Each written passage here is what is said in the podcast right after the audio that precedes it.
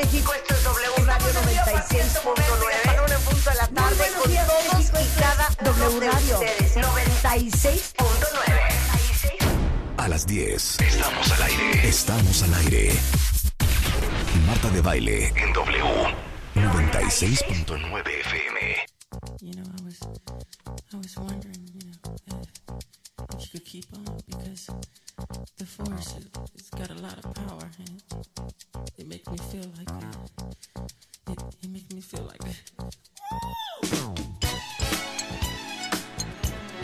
días México, esto es W Radio 96.9 en vivo a partir de este momento y hasta la una en punto de la tarde y como es lunes, pues hay que prender. ¡Súbele Willy!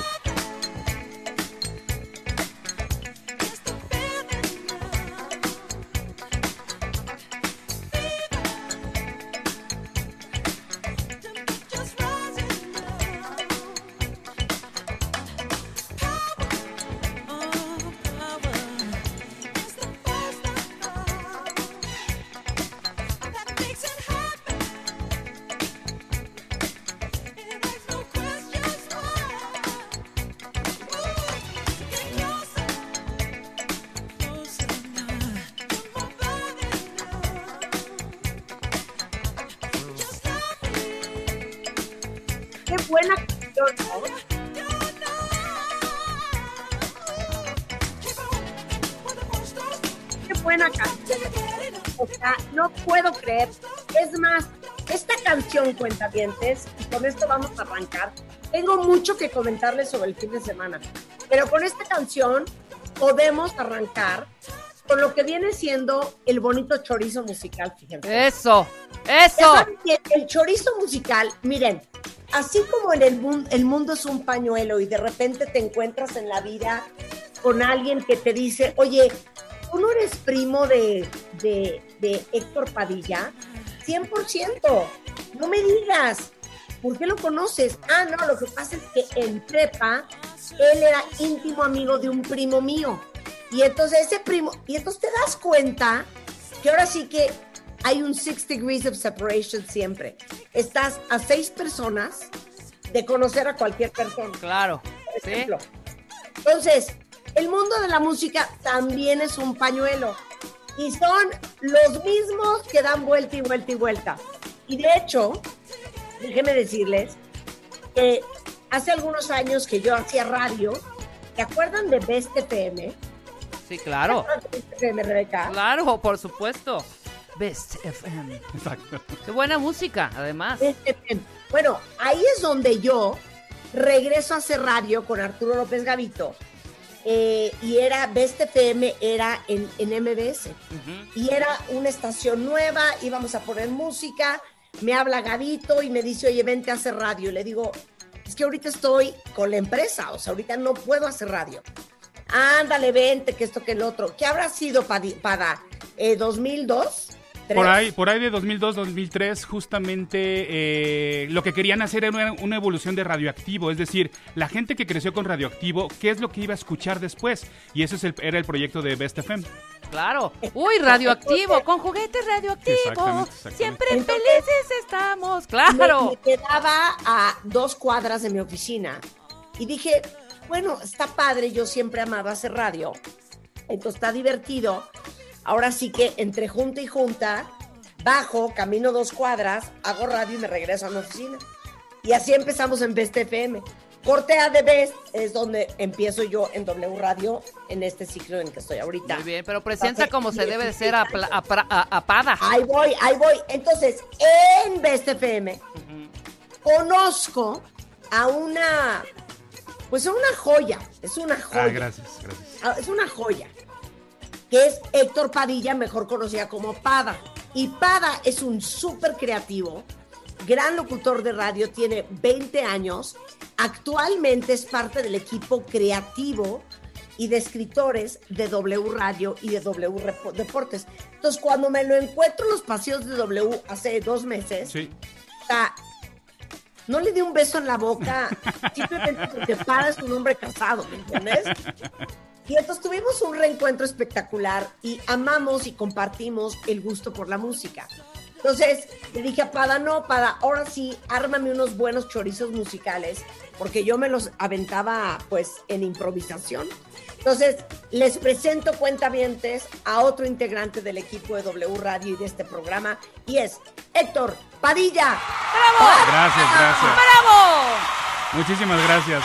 Gracias, Rebe. Gracias, Marta. Pada. Pada, Pada, diles, diles a los cuentavientes quién es Pada. Pues Y sí. aparte Pada, aparte Pada, tiene el pelo chino más sensual del condado.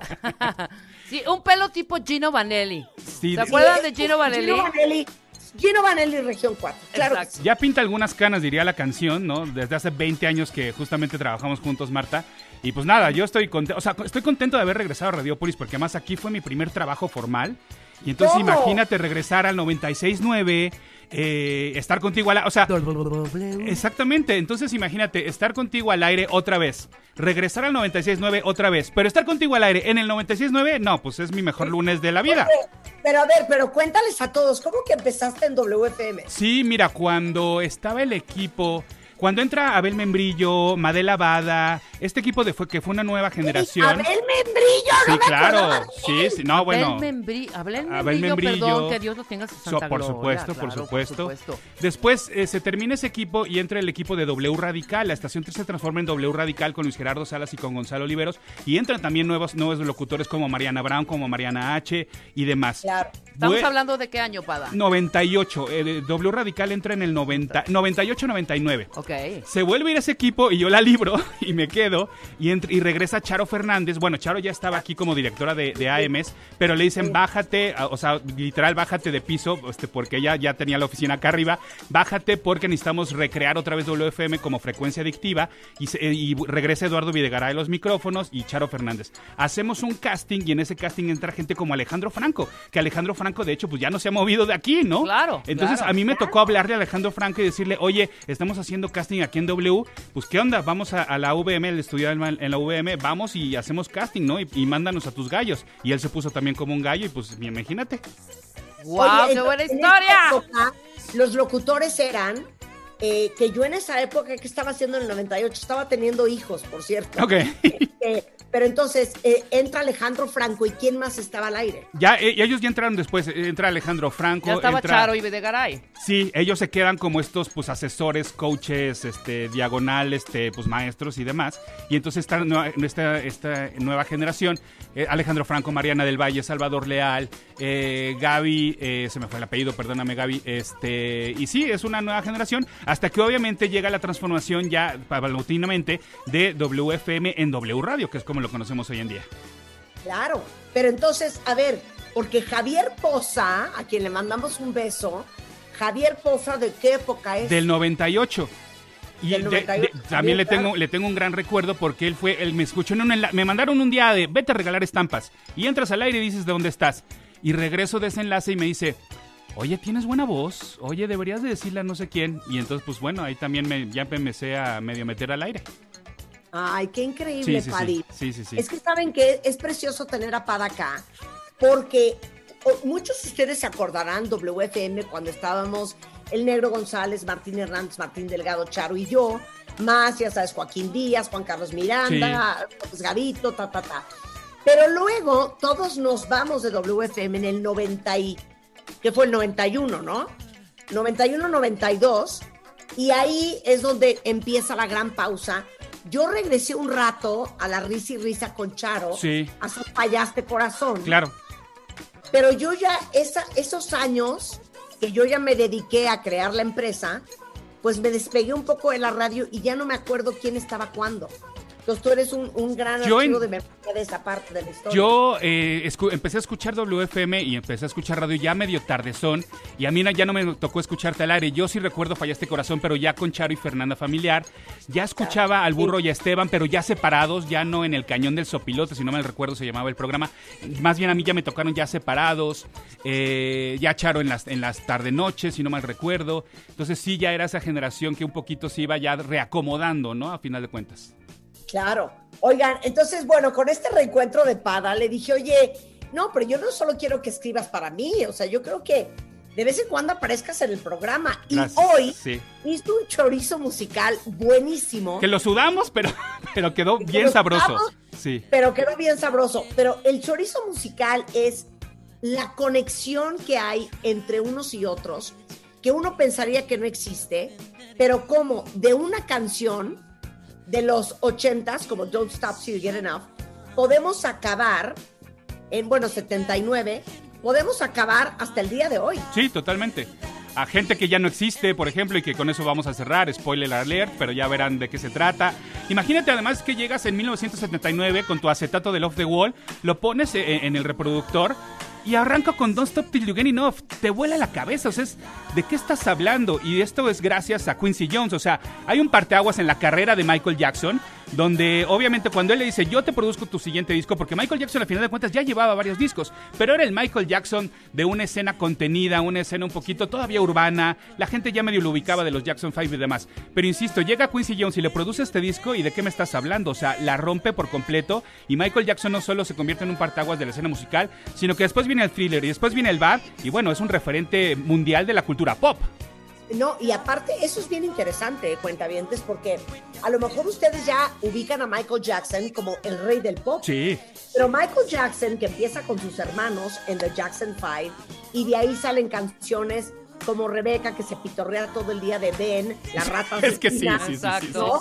Eh, ABC. The Love You Save, eh, etcétera, etcétera. Él dice, no, pues ya me voy a lanzar como solista. Pero como dice Pada, pues era un poco para la misma comunidad negra y de RB. ¿Cuándo explota Michael Jackson y se vuelve un hit? No importando qué lista del Billboard era, no importando si eras blanco, si eras negro, no importando si eras de Atlanta, Chicago o si eras de Nueva York o Florida, es con la producción de Quincy Jones. Y además, eh, bueno, en, esa, en ese disco aparecía una... Deja tu amiga, eh, eh, Quincy Jones se hacía llamar el padrino de esta chica, pongámoslo en, este, de ese, en ese momento, y es una señora llamada Patty, Patty Austin. Y entonces pues le dice, oye, fíjate que le estoy produciendo un disco a un chamaco llamado Michael Jackson, ¿por qué no haces un cameo en el disco? Y entonces, chéquense, olvídense, eh, acuérdense muy bien de Patty Austin. Patty Austin entonces colabora dentro del mismo Off the Wall en la canción It's the Falling in Love, ¿ok? Y entonces tenemos Quincy Jones, It's the Falling in Love, Patty Austin y Michael Jackson, ¿ok? Ok, ok. Entonces, él le dice, oye, estoy haciendo un disco para un chavito que se Sí. llama Michael Jackson. Este, hazme un paro. Ajá. ¿Por qué no me haces unos, unos, este, unos coros también eh, para algo que voy a producir yo? Porque Patty tenía una voz espectacular. Entonces le dice, oye, pues hazme el paro, este, con este dueto que se llama It's the Falling in Love. Y luego, ahora sí que síguete tú con la relación entre Quincy y Aino Corrida. Ok. En 1980, el músico Jazz Yankee lanzó, lanzó una canción llamada Ay no corrida. Y ahí queda, ¿no? Como, como suave. Pero, Pero, diles, entonces, pero diles cuál es la de Chas Yanko. Ay no La corrida. de- no, o sea, Chas Yanko es el autor de Glad to Know You. Sí, Que después hizo Los Amigos Invisibles. Ok, sí, tienes toda la razón. Sin embargo, no, no, no, no nos vayamos para allá, regrésate para acá, porque entonces otra vez Quincy Jones dice, le voy a poner mi magia, le voy a hacer un cover. Y entonces al año siguiente, Quincy Jones llega y para su disco eh, The Dude, saca un cover de Ay no corrida y es donde vuelve a colaborar con Potty Austin. Y esto suena así.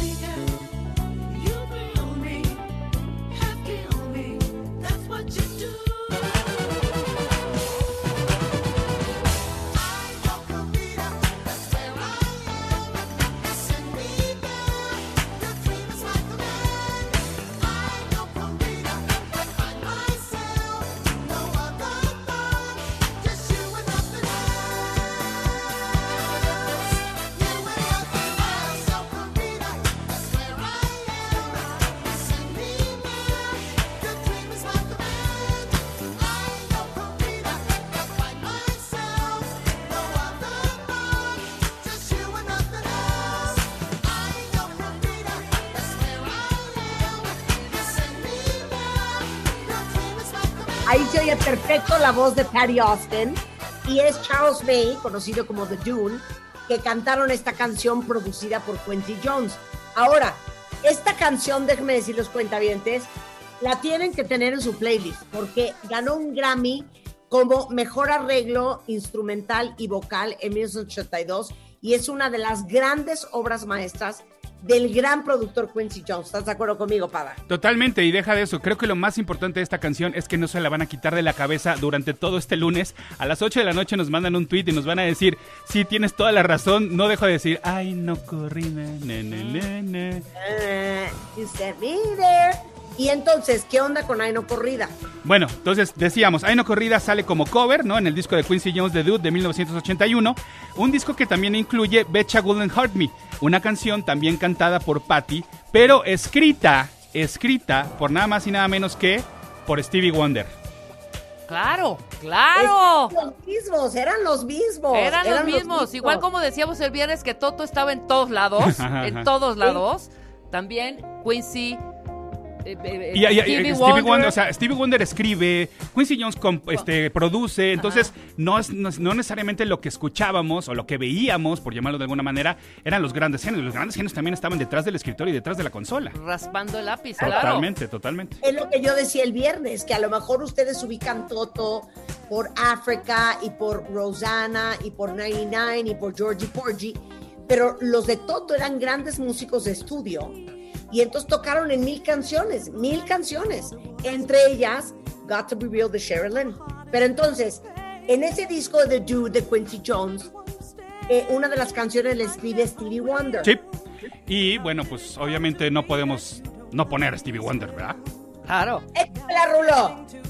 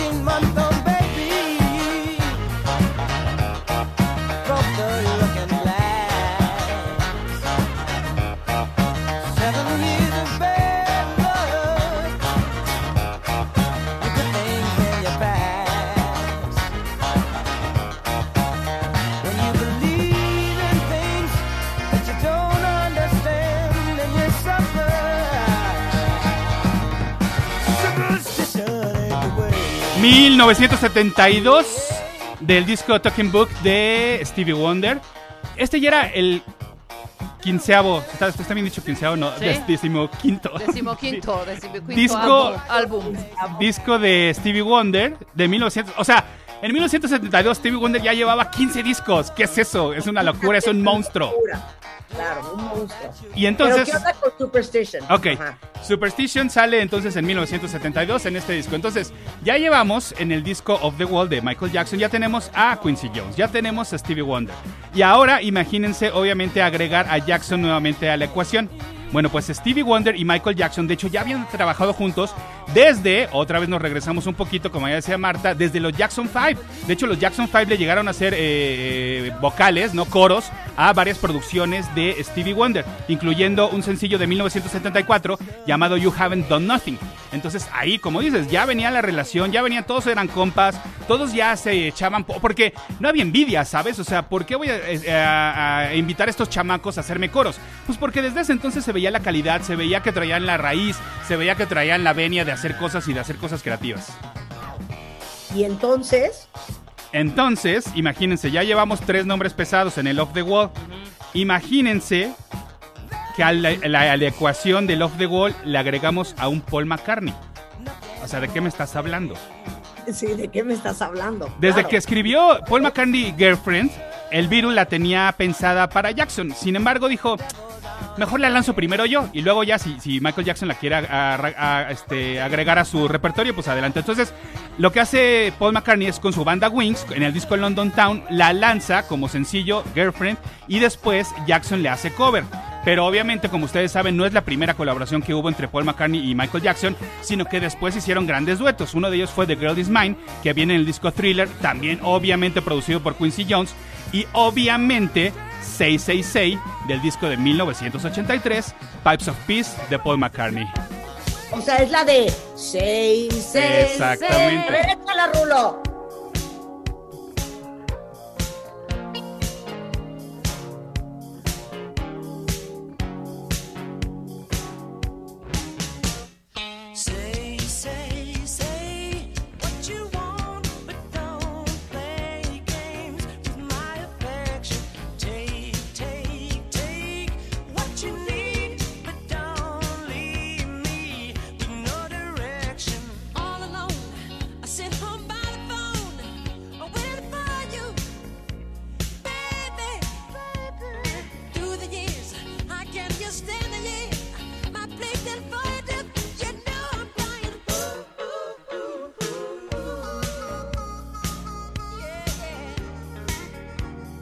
Joya! Oye, Oye, McCartney y, y Jackson se echaron vas.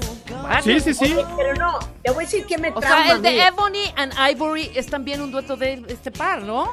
¿Te acuerdas de Ebony? Ian Ivory era de Paul McCartney y Michael Jackson. Claro, por supuesto, ¿no? Ebony- a ver, vamos a confirmar esa Oh, información. ¿Quién ¿sí era era? Ebony and Ah, era, Ebony? mira, justamente Paul McCartney con Stevie Wonder. Con Stevie Wonder, Ajá. claro, Claro. claro, claro, perdón. Ebony And Ivory live together in perfect harmony. Say the same. my- my- Qué buena rola. No, ¡Qué claro. joya!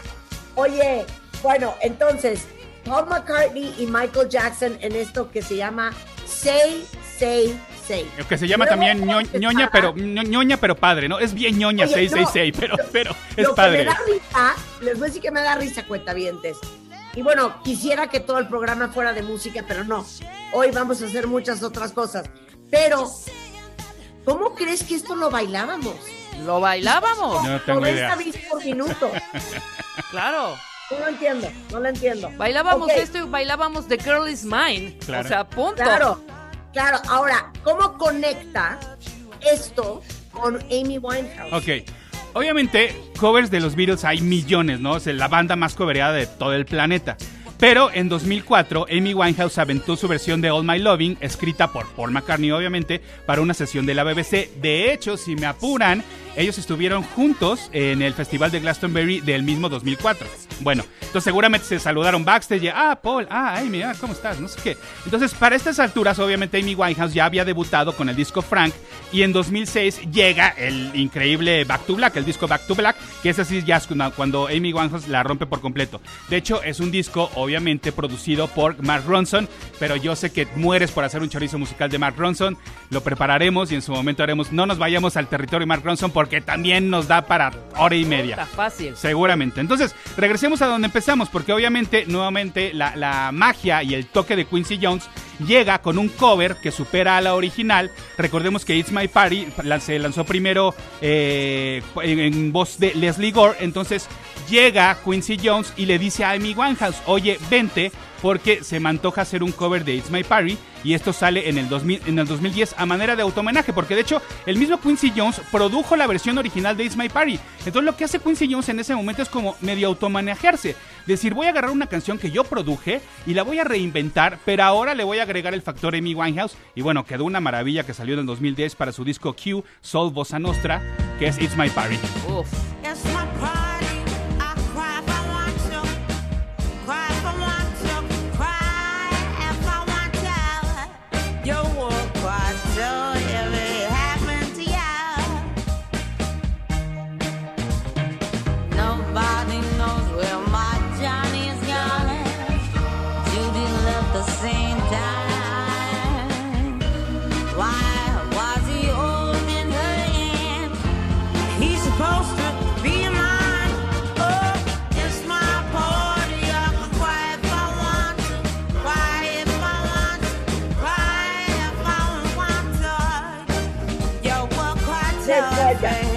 Joya. Qué joya. Entonces, esto es Amy Winehouse producida por Quincy Jones. Pero yo les quiero compartir la original, que de hecho, Pada, lo- la tengo en un playlist que se llama Route 66 en mi Spotify, Ok. porque es un, es un clásico de toda la vida. Pero It's My Party, que es 60 o 50? Ah, yo creo que. No, sí, estábamos hablando que todavía Quincy Jones la produjo. De hecho, fue el primer gran éxito producido por Quincy Jones. O sea, de él, producido por él, vaya, a eso me refiero. Eh, ahorita te doy el, el dato. A ver, aquí ya lo, lo encontré. Leslie Gore, It's My Party, es de 1963. Sí, te digo, no, no tan vieja, no tan vieja, sí. O sea, no lo puedo creer. A ver, ponla, Rulo, échala.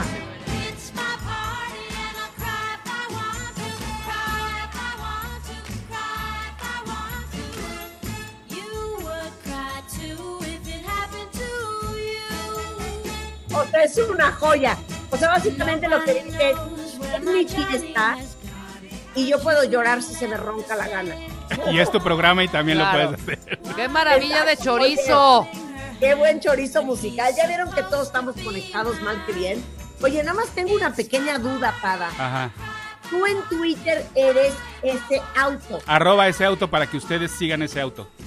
Ok. ¡Ah, qué Ahora, buen Twitter! Claro. ¿Qué aquí me está diciendo los cuentavientes que qué felicidad que eres, son tus fans? Ay, muchas gracias. Yo, yo ni, ni yo estoy concentrado, ¿eh? yo ni he checado las redes. Ok, y dice que siga con los cómics.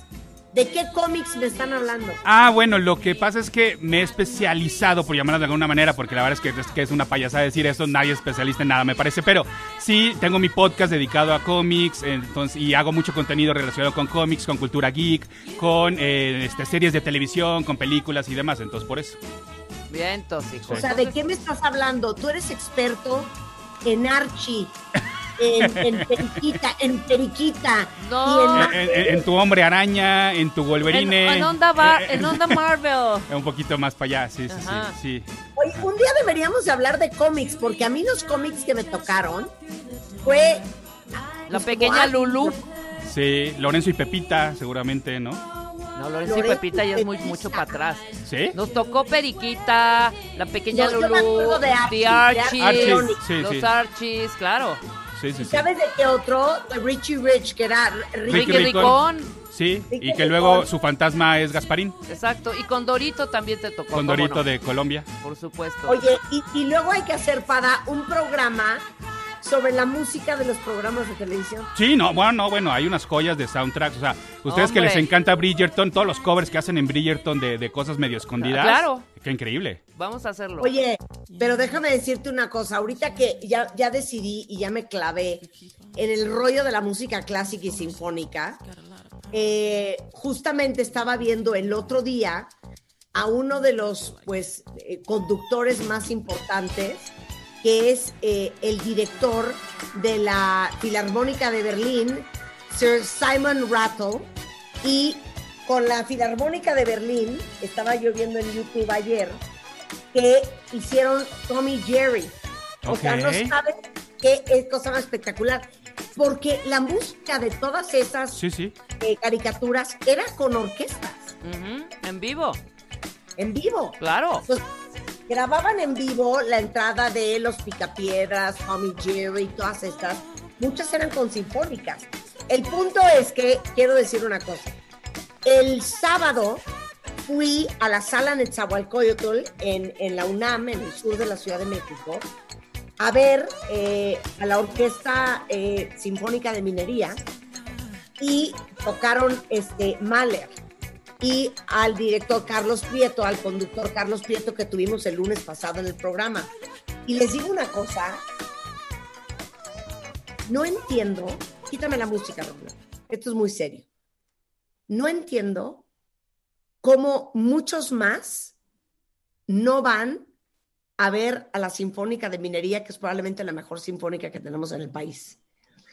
La cosa más espectacular, yo los conté, eran como 92 músicos, si no me equivoco, una cosa tan conmovedora, tan mag- magnífica, ahora sí que magnificent, que les digo una cosa, ahorita que está la Orquesta de Minería en temporada, entren a sus redes sociales para que vean el programa, porque hay concierto de Beethoven este miércoles el sábado hay otro, no se lo pueden perder. Miren, no importa si ustedes no saben de música clásica, porque tampoco yo sé mucho, no tienes que saber de eso.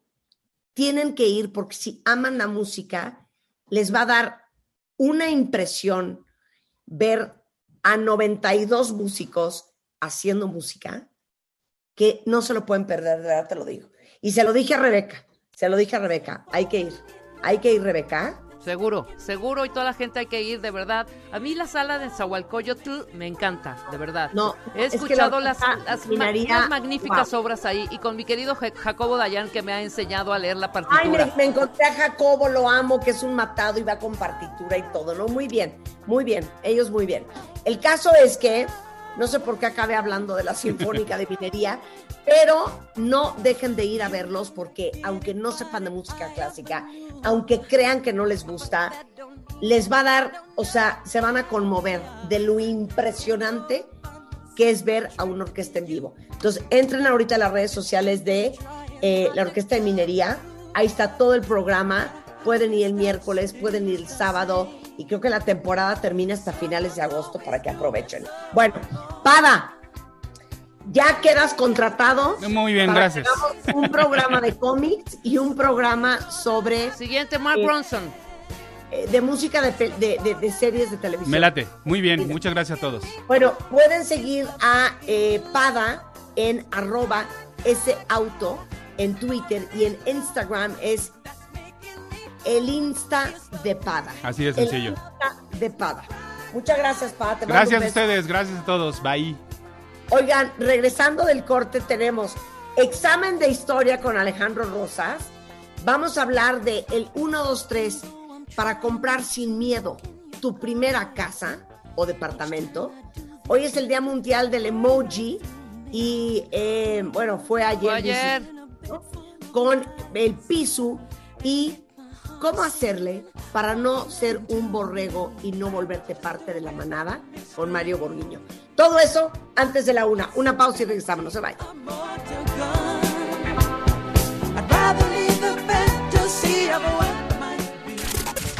Escuchas a Marta de Baile por W Radio 96.9.